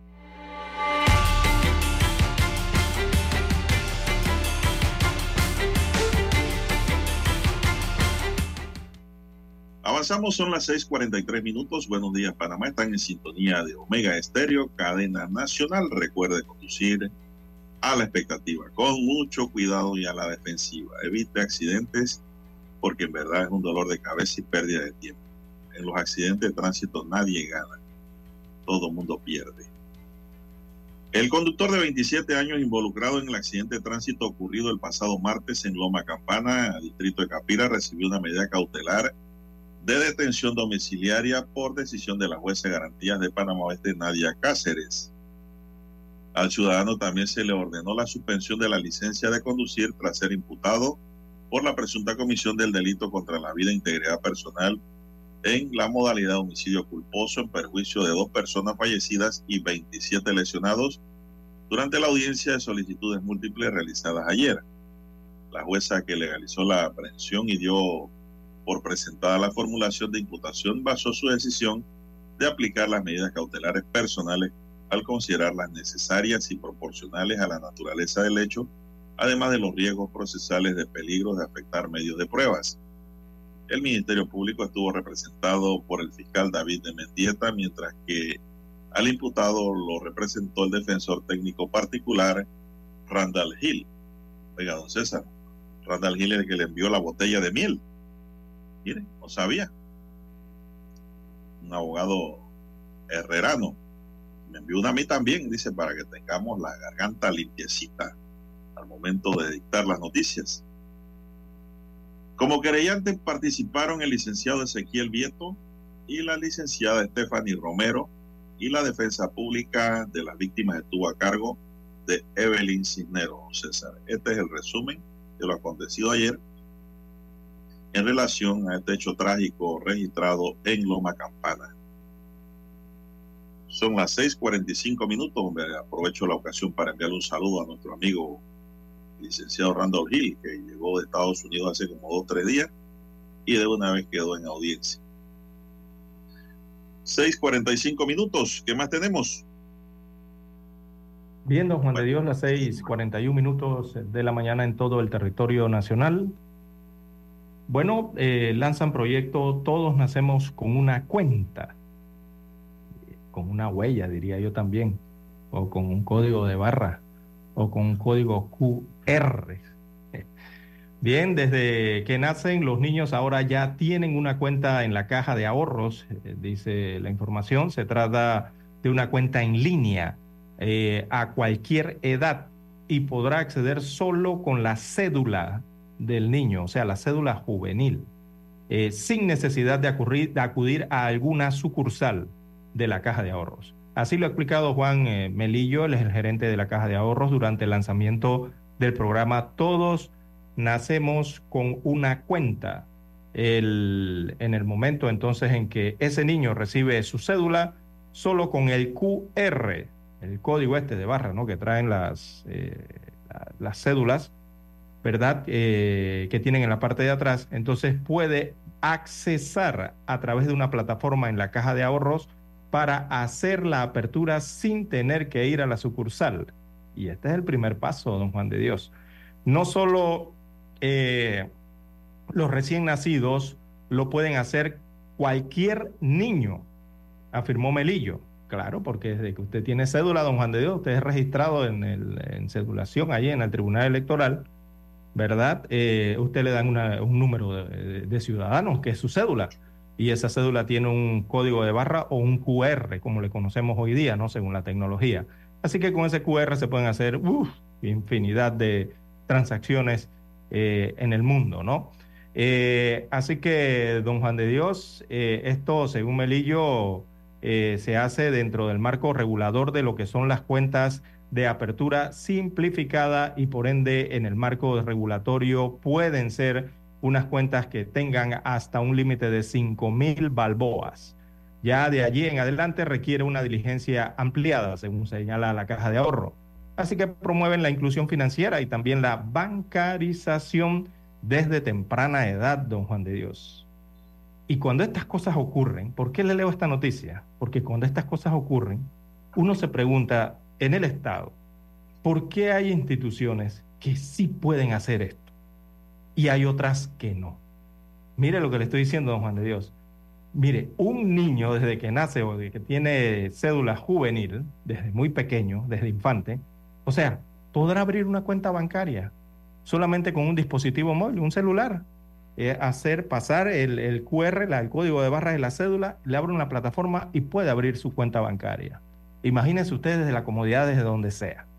Yo no entiendo aquí, por ejemplo, por qué ayer yo pasé eh, por la avenida Cuba, don Juan de Dios, y me encontré una enorme fila en el Parque Paredes, allí donde distribuyen las matrículas, las placas de los vehículos del municipio de Panamá. Yo no entiendo cómo es que por un código QR usted ¿Siguen no las puede... filas? Sí, siguen. Yo me quedé sorprendido ayer de la fila, le da vuelta al parque casi dos veces. Qué va. Entonces, ¿cómo con la simplicidad de un código QR, don Juan de Dios, un niño puede abrir una cuenta y al abrirla, allí él va a saber cuánto dinero tiene depositado, cuánto le han pagado en intereses, o sea, todo lo que abre el mundo del QR o el código de barra para un niño, don Juan de Dios, de la comodidad de su casa. Yo no entiendo la alcaldía de Panamá, cómo no puede entregar un registro de pago o un registro de que su placa está al día, su matrícula, su vehículo está al día a través de un código QR, que hay que ir a hacer allá una fila por 15, 20 días, un mes, a tomar sol para buscar un plástico o una calcomanía y pegarla no sé dónde en el carro. Hombre, qué va. No, hombre, esto Hombre, es increíble, Juan de Dios. Es realmente increíble que hay instituciones que sí lo puedan hacer y hay otras que se quedan en la era de piedra, don Juan de Dios. Oiga, pero, don César, José Isabel Blandón dejó eso funcionando a la perfección cuando fue alcalde. Daba gusto ir a sacar la placa, don César. Usted pagaba rápido, todos se lo daban rápido. y En menos de media hora usted tenía su documento, todos. Nada más pues- hizo cambiar la alcaldía por algunos cabezones que no supieron, no supieron escoger. Esto es increíble. Usted le pregunta a cualquier agente del tránsito de la Policía Nacional o de la ATT eh, y le pregunta, ¿usted con qué coloca las boletas? Y la mayoría, cuidado que todos ya, don Juan de Dios, le sacan un dispositivo móvil, le sacan un celular en el cual usted pasa un código QR, allí pasa la licencia, la cédula, la matrícula, lo que sea que tenga un QR, un código, un código de barra que lo tenga, y allí le dice el historial inmediatamente en la pantalla. Si un No, niño puede hacer eso en la caja de ahorros, un niño puede pasar su cédula y ver cómo está su estado financiero de cuentas en la caja de ahorro, un niño, don Juan de Dios, lo puede hacer. Usted me Oiga. va a decir que en la calle no lo puede hacer un inspector, un policía de tránsito, o un Oiga, contribuyente, o una facilidad para un contribuyente. Increíble, hombre. Un subteniente que me puso una boleta, don César, me dijo, la puede pagar por aquí mismo, en este aparato. Pero ahí no saben si usted está al día o Ya no. está puesta y la puede pagar ya. Ah, eso sí, pero no dije, si está al día. dije- Y yo le dije, ¿puedo pagar en efectivo? ¿Puedo pagar en efectivo? Me dice, no, jamás. Con la No, cuenta bancaria. Con la cuenta bancaria nada más. Si tiene, pues me dijo, bueno, yo le dije, yo no tengo. Y tampoco tengo el dinero, le dije. Así que tengo que camellar duro para conseguir el dinero para que ustedes cobren su salario al día. Así le dije. Con el debido respeto, las cosas bonitas se pueden decir. Son las 6 52 minutos, señoras y señores, en su noticiero Omega Estéreo, el primero con las últimas. Hay una pausa, Dani, dígame usted. Continuamos, don Juan de Dios. Con Seguimos, más pues. Continuamos y seguimos. Así es. Bien, don Bien, Juan de. Dios. Adelante. José Alberto Atencio, de 50 años, sumará su tercera condena al ser encontrado culpable por los delitos de femicidio, privación de libertad y violación cometidos en perjuicio de Astitugri. Pasada las 9 de la noche del miércoles, los jueces Dayana Guedes, José Rafael Hernández y Ariel Álvarez de manera unánime declararon culpable a Chungo, como también es conocido, ese es su apodo. Hernán Mora, fiscal, comentó en que el condenado mencionó lo del cambio de cárcel y se le dará continuidad para determinar si son o no ciertas las amenazas que él dice que recibió. Así que, pues, don César, fiscal exige pena de 43 años de prisión para este depravado que violó y mató a Astrid Tugri, don César. Son las 6:53 minutos. Avanzamos. Bien, también el día de ayer, trabajadores afiliados al Sindicato de Distribución y de Mantenimiento de Energía Eléctrica protestaron eh, a la altura de la carretera Panamericana en el distrito de Aguadulce, en la provincia de Cocle. Esto, eh, esta protesta fue en repudio a la solicitud de despido de mil trabajadores eh, presentadas por el consorcio español, eh, cuya denominación comercial se conoce como Grupo Cobra.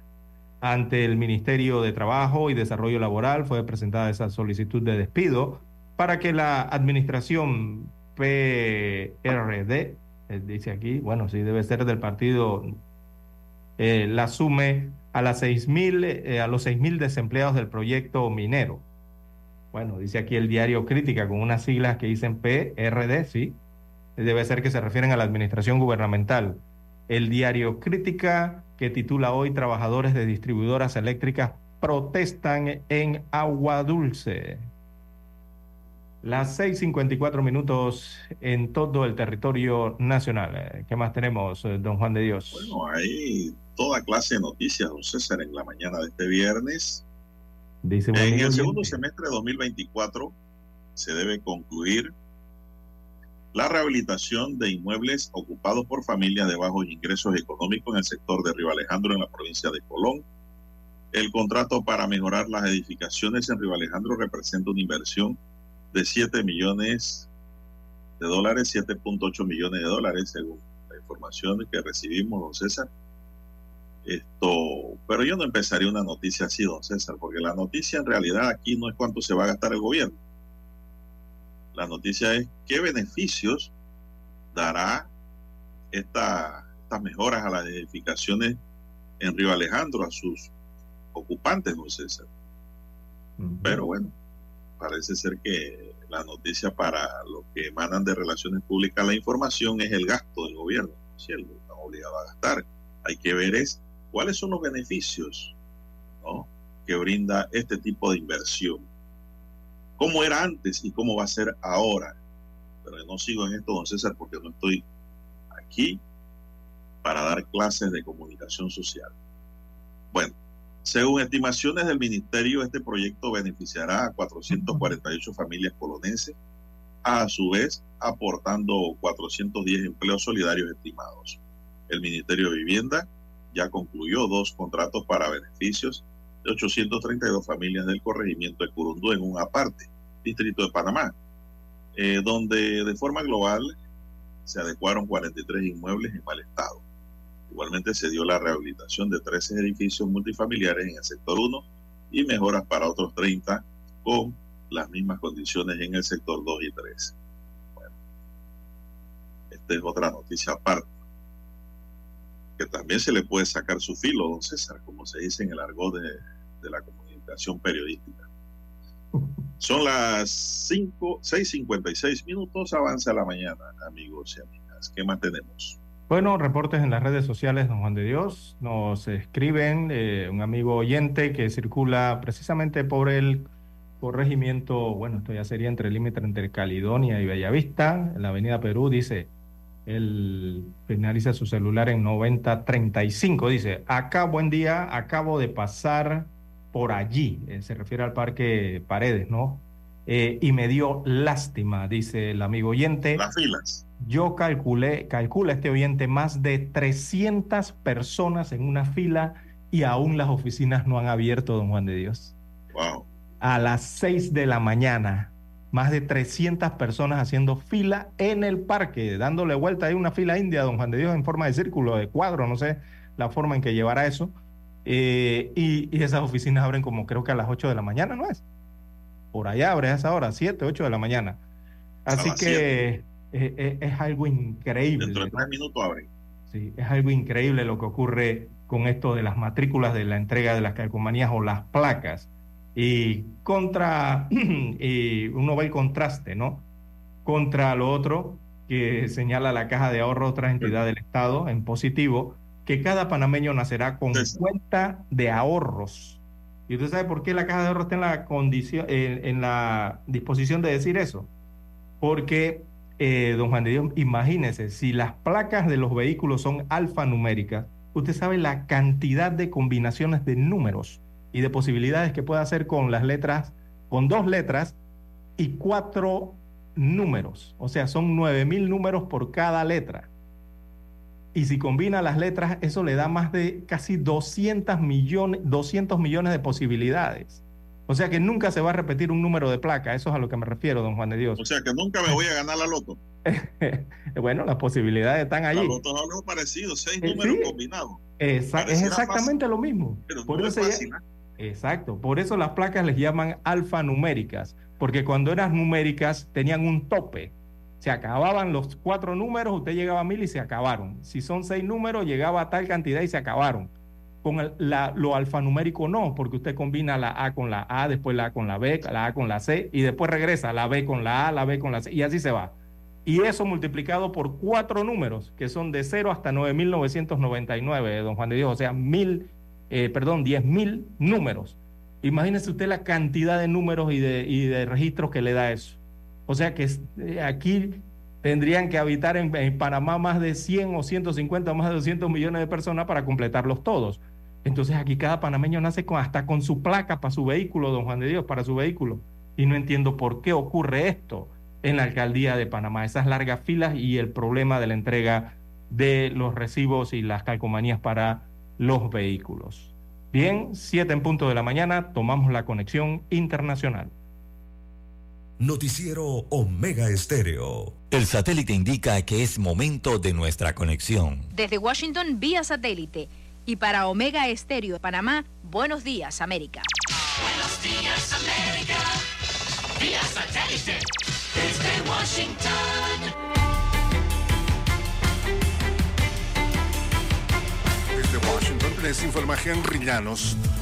Un informe de la agencia de noticias AP revela datos sobre un supuesto programa de espionaje de la DEA en Venezuela. Nos informa Jorge Agobián. La estrategia habría estado centrada en la política de máxima presión del expresidente Donald Trump. El informe de AP no exhibe el documento al que se hace referencia, citando razones de seguridad para los informantes. Hasta el cierre de este reporte, la voz de América no pudo verificar de manera independiente la autenticidad del memorando. La DEA no respondió a las solicitudes de comentarios hechas por la voz de América. Tampoco la oficina de prensa del expresidente Donald Trump y la de su ex asesor de seguridad nacional, John Bolton. Jorge Agobián, voz de América. El presidente de Estados Unidos, Joe Biden, emitió el jueves una orden ejecutiva para sancionar a las personas que apoyen la violencia de los colonos judíos en Cisjordania, una medida que, según su administración, refleja un enfoque holístico del conflicto de Gaza. Estamos adoptando un enfoque holístico para toda esta crisis, no solo en Gaza, sino en el contexto más amplio, Israel, Gaza, Cisjordania y la región en general, dijo un funcionario de la administración a periodistas durante una llamada el jueves. El Salvador está en preparativos finales para la jornada electoral del domingo 4 de febrero y activistas de derechos humanos expresan preocupación por presencia de militares en las calles. Nos informa Neri Mabel Reyes. El Tribunal Supremo Electoral de El Salvador, el TSE, realiza los detalles finales para habilitar más de 1.500 centros de votación que albergarán 8.500 mesas receptoras de voto en todo el país para la elección del domingo 4 de febrero febrero en la que se elegirá al presidente, vicepresidente y a 60 diputados del Congreso Nacional. Los centros de votación funcionarán en espacios abiertos como calles y avenidas y en zonas residenciales y sitios privados para recibir a más de 5 millones de salvadoreños aptos para emitir el sufragio. Nerima del Reyes, Voz de América, San Salvador. El secretario de Exteriores británico dijo que su país podría reconocer un Estado palestino tras un cese de fuego en Gaza sin que haya necesariamente un acuerdo de dos estados entre Israel y los palestinos. El funcionario David Cameron habló en una visita al Líbano para tratar de reducir tensiones regionales. Añadió que no habría tal reconocimiento mientras jamás siga en Gaza, pero que podría ocurrir mientras están en curso negociaciones entre israelíes y palestinos. Un reconocimiento británico no puede venir al inicio del proceso, pero tampoco tiene que venir al final de todo el proceso, dijo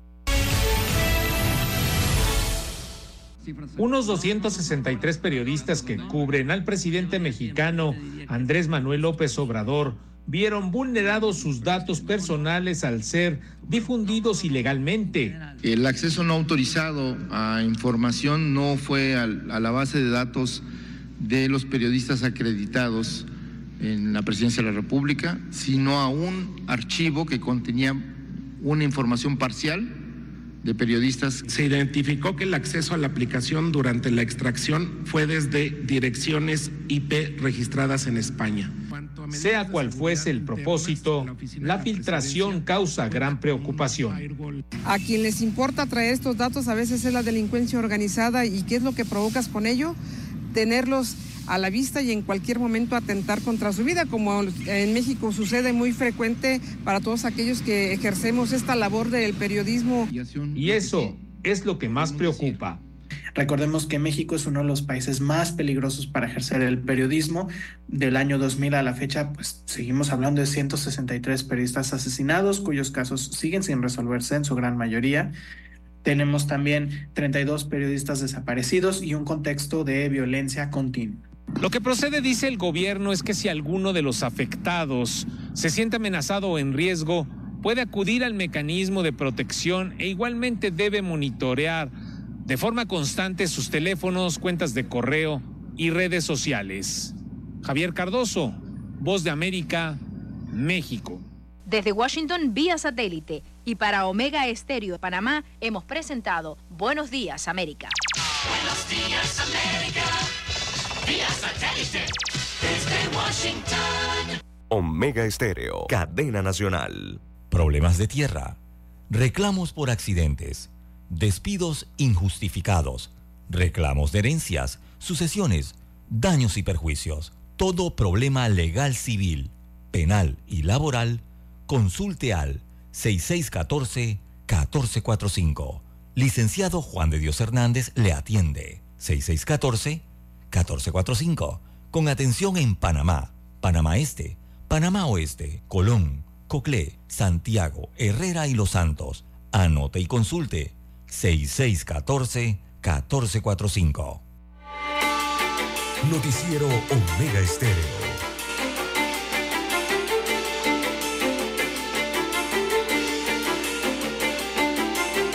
Bien, ya son las 7.05 minutos. El director de la Policía Nacional, John Durham, anunció ayer que emprenderá acciones legales contra aquellos que lo acusan en un presunto caso de acoso laboral y sexual. Después de participar en un acto de destrucción masiva de armas de fuego, Durham enfatizó al declarar que no permitirá el chantaje y que buscará que los responsables paguen por sus acciones. Con la justicia voy a hacer que paguen por lo que están haciendo. A mí nadie me va a chantajear. No lo voy a permitir por mi nombre y el de mi familia, afirmó el director nacional de la policía. La situación surgió el miércoles cuando trascendió que una subteniente de la policía habría presentado una denuncia por acoso laboral y sexual ante la Procuraduría. Hasta el momento, el Ministerio Público no ha confirmado oficialmente la existencia de esta denuncia, pero sí salió en los medios. Durgen expresó que su sospecha sobre la temporalidad de las acusaciones, señalando que estas emergen después de los recientes operativos contra el narcotráfico llevados a cabo por la institución policial en las últimas semanas. Nuestra institución tiene normas y reglamentos que se tienen que cumplir. Aquí no podemos tener normas y reglamentos para cada hombre que integra esta institución Y aquel que no se someta tiene que hablar, tiene que decir las cosas como son.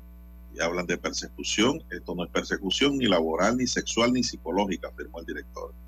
Dr. Jaime reiteró su compromiso con el cumplimiento de las normas y reglamentos de la institución policial, subrayando que cualquier infracción será abordada de acuerdo con los procedimientos establecidos. Mientras tanto, queda a la espera de la información oficial por parte del Ministerio Público sobre esa denuncia interpuesta en su contra, reafirmando su disposición de enfrentar las acusaciones a través de los canales legales correspondientes, dijo el director de esta institución, don César. Bien, las 7, 7 minutos de la mañana en todo el territorio nacional. Bueno, y sigue en la búsqueda del ex ministro del Mides, Guillermo Ferrufino. La DIJ está en esa eh, diligencia. Eh, se hacen la pregunta de si estará en Costa Rica. Esos son los rumores, ¿no? Lo que se rumora que eh, este ex ministro y también ex presentador de televisión, recordemos qué tal si te digo, ¿no? estaría en la vecina Costa Rica. Eh, un juzgado entonces ordenó que sea ubicado para que cumpla con una sentencia, o sea, para que cumpla con una condena de prisión que tiene pendiente. Eh, el ex eh, ministro del Mides durante la administración de Ricardo Martinelli, Guillermo Ferrufino. Así que continúa la búsqueda de este ex funcionario. Bien, 7, 8, minutos. Bueno, aquí veo también lo que dijo la subteniente que acusó al director de la policía. ¿Qué dijo? Una bomba que cayó en la Procuraduría General de la Nación, donde Javier Caraballo tiene ahora en sus manos la denuncia eh, contra el jefe de la Policía Nacional, John Durham. La denuncia viene de la teniente, subteniente Kathleen Manzanares, quien no se quedó callada y dijo eh, no a la violencia institucional y al acoso sexual que estaba aguantando en su chamba, dice mi diario. Kathleen eh, contó que la estaban tratando con un trapo sucio por no querer entrarle a, a las propuestas indecentes y las invitaciones a lo personal del señor Tojen. Bueno, eso es lo que va a tener que probar, dijo el director de la policía ahora mismo, una noticia que acabamos de leer. Resulta que le hicieron la vida a un calvario, dice la afectada, le tiraron encima agresión psicológica, amenazas, maltrato, vejaciones, chantaje y hasta persecución. Todo eso para doblarla y que se diera a sus demandas. Y no es todo, dice. Amigos, Manzanares denunció que hasta cuando tenía seis meses de embarazo, la hicieron pararse desde las 8 de la mañana hasta las 4 de la tarde bajo el sol en el edificio 743 de Balboa. Eh, y para rematar, acusó le cortaron el periodo probatorio cuando le faltaban solo dos meses para cumplir con el, eh, con el cuento de que estaba embarazada, César. Esas son las acusaciones resumiendo, pero la cosa no para allí, dice Manzanares no está sola en esta lucha. Seis organizaciones de mujeres y un grupo feminista levantaron la voz también y le pidieron a Caraballo en carta abierta que ponga la lupa en este caso y proteja urgentemente a la subteniente. La solicitud la entregaron el 16 de enero, pero hasta ahora no se ha dicho nada. Las autoridades hacen oídos sordos, dicen las mujeres. Según dice la carta, en la Policía Nacional están supuestamente orquestando un plan para perjudicar a la querellante desde adentro, haciéndola pasar por pruebas de polígrafos sin avisarle a su unidad y sin tener la autoridad para hacerlo. Esto dice la denuncia, don César. Bueno, hay, que ver el, minutos. hay que ver el reglamento, don Juan de Dios, interno de la Policía Nacional, ¿no? Eso es lo que dice el jefe de la policía, que el reglamento de interno de la policía se tiene que cumplir, primero que todo. Exacto, y si no es cumplir, entonces modificarlo, pues. A ver quién presenta modificaciones no, Modificarlo no, aplicarlo. pero si Acuérdense que la, la Policía Nacional la no que institución cualquiera. Ah, Acuérdense pero... que la Policía Nacional, don César, no es una institución común y corriente, como un ministerio civil. Ahí hay reglas. De cumplir. Y hay reglas duras que hay que cumplir también. Eh, bueno, será el Ministerio Público que determinará, César, según las pruebas que le aporten, si existe o no existe primero que todo el delito. Dos, investigar y llamar a los autores si es que existe el delito. Y tres, desarrollar las investigaciones y tomar el camino hacia la autoridad jurisdiccional para que impute cargos de ser cierto todo probadamente con las pruebas que pudiera tener la subteniente afectada. 7, 12 minutos. ¿Qué más hay para esta mañana, don César? Que se ha hecho un poco larga. Sí, 7, 12 minutos eh, de la mañana en todo el territorio nacional. No, también estaba viendo aquí el reglamento de- interno de la Policía Nacional y es Ah, no, ese documento. Uno lo va a leer en larguísimo. dos minutos. Uf. Eh, bueno, eh, son reglas a las que hay que someterse a los que quieren eh, formar parte de la profesión de policía, ¿no? Así es. No puede haber un reglamento para cada uniformado, diría yo, para que después vienen las quejas, ¿no? No, las, Bien, reglas, las reglas son duras y el superior impone. Sí, porque el tiene que cumplirlas, cumple. ¿no? Eh, exacto. ese inferior sube y después hace cumplir al nuevo. El deber. Bien, las 7:13, 7:13 minutos eh, de la mañana en todo el territorio nacional. Bueno, en otras informaciones eh, para la mañana de hoy, también, eh, bueno, ya se prepara, eh, don Juan de Dios, hoy es 2. Mañana arranca la campaña, eh, eh, la parte que tiene que ver con la propaganda electoral, arranca mañana propiamente dicha, dicho, ¿no? Además del resto de la, para algunos, parafernalia eh, política que se va a desatar a partir del día eh, de mañana. Todos los candidatos, sobre todo los a presidente, han señalado que tienen lista su campaña, don Juan de Dios. Así que prepárese mañana, no sé, póngase casco, utilice sombrero, búsquese un paraguas, no sé, póngase una hoja de zinc, eh, lo que sea arriba, para taparse de tanta propaganda que le va a llover de a partir de mañana, don Juan de Dios. Me imagino que por las redes sociales y cómo estará eso en los medios televisivos también, radiales e impresos. Así que Ricardo Martinelli Berrocal, por su parte, ha dicho que eh, reiteró a la invitación a su lanzamiento de campaña. Dice que será en el Parque de Santa Ana a las 3 de la tarde. Será Alianza y realizando metas. También eh, José Gabriel Carrizo tiene lanzamiento mañana. Y todos, todos. Martín Torrijos también está invitando a su lanzamiento de campaña. Dice que será en los bohíos, eh, estos que están allí en la Transísmica, ¿cómo es que se llama? Bohíos Alegres, creo que se llaman. Eh, allí será el lanzamiento. Y bueno, todos los candidatos a puestos de elección, tanto presidenciales como de diputaciones, alcaldías y hasta de representantes de corregimiento, tendrán sus actividades, ¿verdad? De, lan- de campañas de sus lanzamientos a partir del día de mañana 13 de febrero. Bien, son las 7:14 minutos, amigos y amigas, 7:14 minutos. Vamos a hacer aquí una pequeña pausa para regresar con la parte final de su noticiero Mega Estéreo, el primero con las últimas. Noticiero Omega Estéreo. La información y el análisis en perspectiva.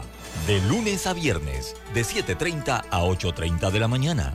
Con Guillermo Antonio Adames, Rubén Darío Murgas y Camila Adames Arias. En perspectiva. Por los 107.3 de Omega Estéreo.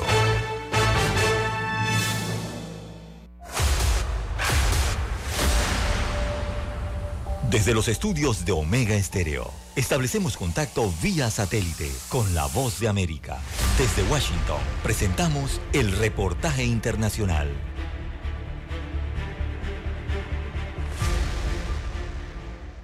El presidente de Venezuela, Nicolás Maduro, saludó la propuesta del Parlamento de mayoría oficialista de convocar a la sociedad civil venezolana para elaborar el cronograma electoral de las presidenciales de este año, en respuesta a la decisión de Estados Unidos de restablecer sanciones económicas. porque nosotros tenemos que hacer una gran consulta y tomar una gran decisión a varias manos. Y la Asamblea Nacional es el epicentro de ese diálogo nacional. Y yo me subordino al diálogo convocado por la Asamblea Nacional y me subordino a las propuestas y decisiones que surjan de ese diálogo convocado por la Asamblea Nacional para establecer el cronograma electoral por ahora de este año. Jorge Rodríguez, jefe de la delegación oficialista en la mesa de negociación con la oposición y presidente del Parlamento, aseguró que antes del 18 de abril, fecha en la que expiran las licencias, el pueblo de Venezuela elaborará el cronograma para las elecciones presidenciales y presentará la propuesta ante el Consejo Nacional Electoral. En tanto, el presidente Maduro aseguró que su gobierno no es chantajeable y envió un mensaje a Estados Unidos. Los gringos han amenazado al país. Ahora resulta que doña Violencia pide más sanciones para Venezuela. Yo les digo, ni sanciones ni violencia no podrán con nosotros. Estados Unidos anunció esta semana que no renovará las licencias que alivian las sanciones al sector energético de Venezuela cuando expiren en abril, en reacción a la decisión del Tribunal Supremo de Justicia venezolano de ratificar la inhabilitación de la candidata presidencial opositora María Corina Machado, lo que consideran una violación del Acuerdo de Barbados firmado en octubre por el gobierno y la oposición venezolana. Sin embargo, en horas recientes, funcionarios estadounidenses han aclarado que el gobierno venezolano está a tiempo de cumplir con sus compromisos. Carolina Alcalde, Voz de América, Caracas. Escucharon vía satélite desde Washington el reportaje internacional. Omega Estéreo, cadena nacional.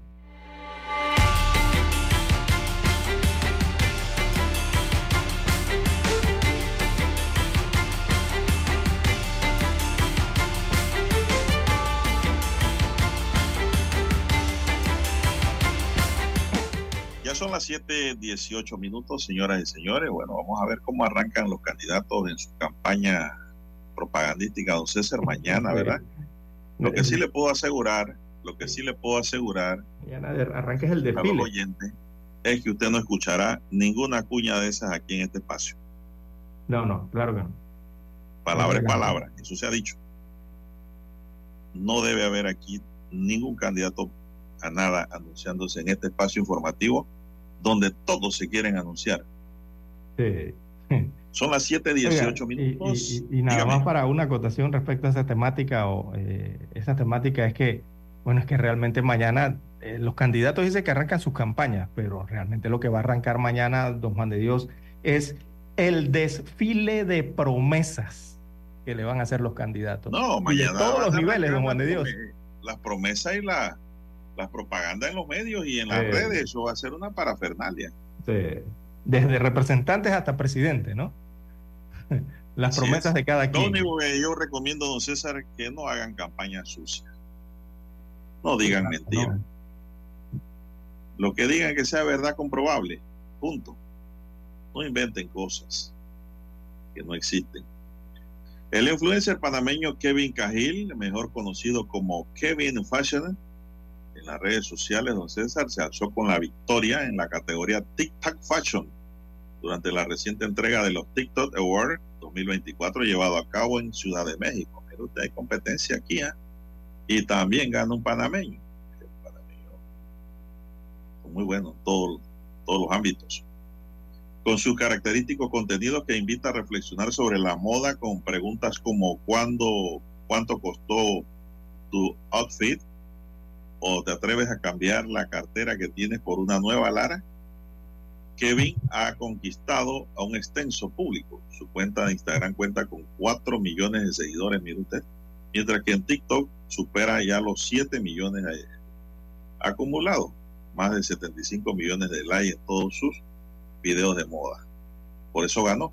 En un video compartido en sus redes sociales hace dos semanas, Kevin anunció su nominación a los premios, expresando su emoción al ser considerado como uno de los mejores creadores de contenido de moda TikTok en el mundo. El influencer viajó especialmente a México para la ceremonia de entrega de premios donde resultó ganador en la categoría TikTok Fashion, don César. Una noticia para la juventud sobre todo, ¿no? Que es la que está más metida en las redes sociales. La cartera de las mujeres y de los hombres también, ah, la cartera de los hombres. Claro. Bueno, eh, yo, yo no sé cómo le pasa a usted, don Juan de Dios. eh, Por lo menos a nosotros los hombres, eh, oiga, uno usa la cartera hasta que realmente le regalen rompa. una. O una de las dos. O que se rompa, o se dañe, o se le pierda, se la roben, o que le regalen una nueva, don Juan de Dios. Exacto. yo creo que yo nunca he comprado Ahora. una cartera en mi vida. Bueno, excepto la que me regaló mi mamá por primera vez. cuando adolescente, ¿no? Pero, Pero- de allí en adelante yo no recuerdo haber ido a comprar una cartera. Todos han sido gente- regalos. Pero la gente no saca cartera, don César. Yo no sé si los hombres andan De hombre, me cartera refiero. por la calle, pero muy pocos hombres sacan su cartera de cuero, don César, para mostrar la licencia, qué sé yo, hacer un pago en efectivo, porque ahora todo es tarjetita. Mm, No, y o, ya, o el QR, yo. ¿no? Por el celular. Sí es, sí. Ahora todo es digital. Entonces, ya como que muy poco usamos cartera. No, No, yo soy de esa desde los chapado a 12 la antigua todavía. Sí es, desde los 12 años yo uso cartera cuando mi abuelo me regaló la primera de cuero de venado. Hace buen tiempo, Se acuerda uno, ¿no? pero Oiga, digo, sí. la- no, la con las mujeres creo que es distinto. Las mujeres, también, ¿ah? sí, sí, sí. No, las mujeres es distinto. Las mujeres sí les encanta comprar cartera carteras. ¿ah? Las mujeres no espera que se las regalen, ¿ah? Y yo creo que les encanta comprar cartera. Y si es posible comprar una cada fin de semana para ellas, mejor. Zapato y cartera es el gusto de las mujeres. Sí, sí, sí, son felices así, así que dejémoslas así, tranquilas, felices y contentas con la moda. Bien, las 7:22 minutos de la mañana en todo el territorio nacional. Bueno, eh, en más informaciones para la mañana de hoy, eh, tenemos don Juan de Dios. eh, oiga, ¿usted se acuerda de David Murcia Guzmán? David, David Murcia Guzmán, Sí, cómo no. el de la pirámide, el Sí, ¿qué colombiano. Bueno, eh, se libra de condena, don Juan de Dios. Así que la sala penal, hay una sala penal en Panamá que rechaza el recurso de casación de la Fiscalía.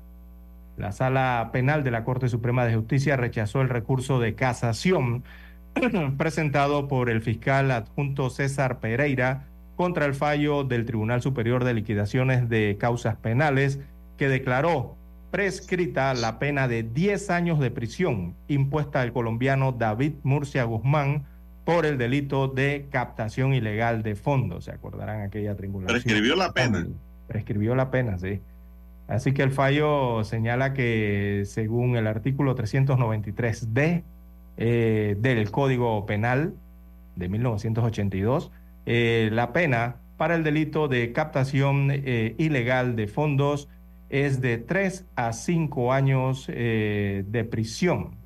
Y en este caso entonces han transcurrido el término entonces de la aplicación de dicha eh, condena, ¿no? De 3 a 5 años, o sea, ya eso pasó hace tiempo, don Juan de Dios.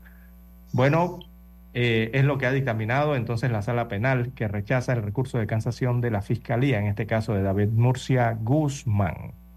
Pero, don César, la prescripción tiene responsabilidades también por quien deja prescribir. Ajá. Y el Ministerio Público no escapa a ello. Al igual que el juez eh, que manejó el tema, o, o el juez de cumplimiento en su defecto, ¿no? Si ese expediente fue enviado al juez de cumplimiento, ¿por qué no ordenó la suspensión? La suspensión de la pena hasta tanto fuese llevado hasta los estrados de la justicia para hacerle saber de que tiene una condena en Panamá. Eso la ley le da remedio, don César. Esto no, las la penas no prescriben por prescribir. Aquí hay responsabilidades, pero una responsabilidad por la que nadie responde. Simplemente ocurrió, pues no pasa nada. Así están las cosas. Y estas cosas tienen que cambiar, tienen que mejorarse, don César. Son las 7.25 minutos. ¿Qué más tenemos? Bueno, eh, se prendió el avispero, don Juan de Dios, en las redes sociales aquí en Omega Estéreo con el tema del QR o el código de barra, ¿no? Y su utilización en los servicios eh, públicos, don Juan de Dios. Bueno, señala otro amigo oyente aquí a través del celular, eh, 3375, termina este número. Dice, eh, se puede enviar por diferentes formas eh, estos códigos de barras o QR o los servicios que se brindan a través de ellos. Eh, dice a través de aplicaciones le pueden llegar, le pueden llegar a través de su correo electrónico, eh, de diferentes modalidades eh, se puede hacer el uso de esto y es fácil y seguro, señala. Esto refiriéndose a la situación con las placas, ¿no? Y las calcomanías, que deberían Bueno, tener QR escribe- también. Aquí me escribe un oyente, dice, dándole la razón, don César, a lo que usted plantea y además dice, ¿por qué no dan un servicio de correo en la entrega de placas a los usuarios? Y en el municipio están todas las direcciones de los propietarios de vehículos. Sí, exacto. Bueno, sí, eso ocurre en otros países, que la placa se la envían Por correo, sí. por correo, correcto. Ya si usted no la quiere poner, eh, aténgase a las consecuencias. Pero lo que usted no puede salir a multar y a sancionar a la gente cuando usted está incumpliendo con sus deberes de funcionario, don César, que es entregar oportunamente esos stickers y esas placas al contribuyente que paga de inmediato. Así es. Así deben ser las cosas, de manera corregida. Bien, don César, eh, bueno, ya son las 7.27 minutos, nos dice Dani, y hasta aquí llegamos nosotros en este espacio noticioso. Eh, Daniel Arauz nos acompañó en el tablero de controles en la mesa informativa.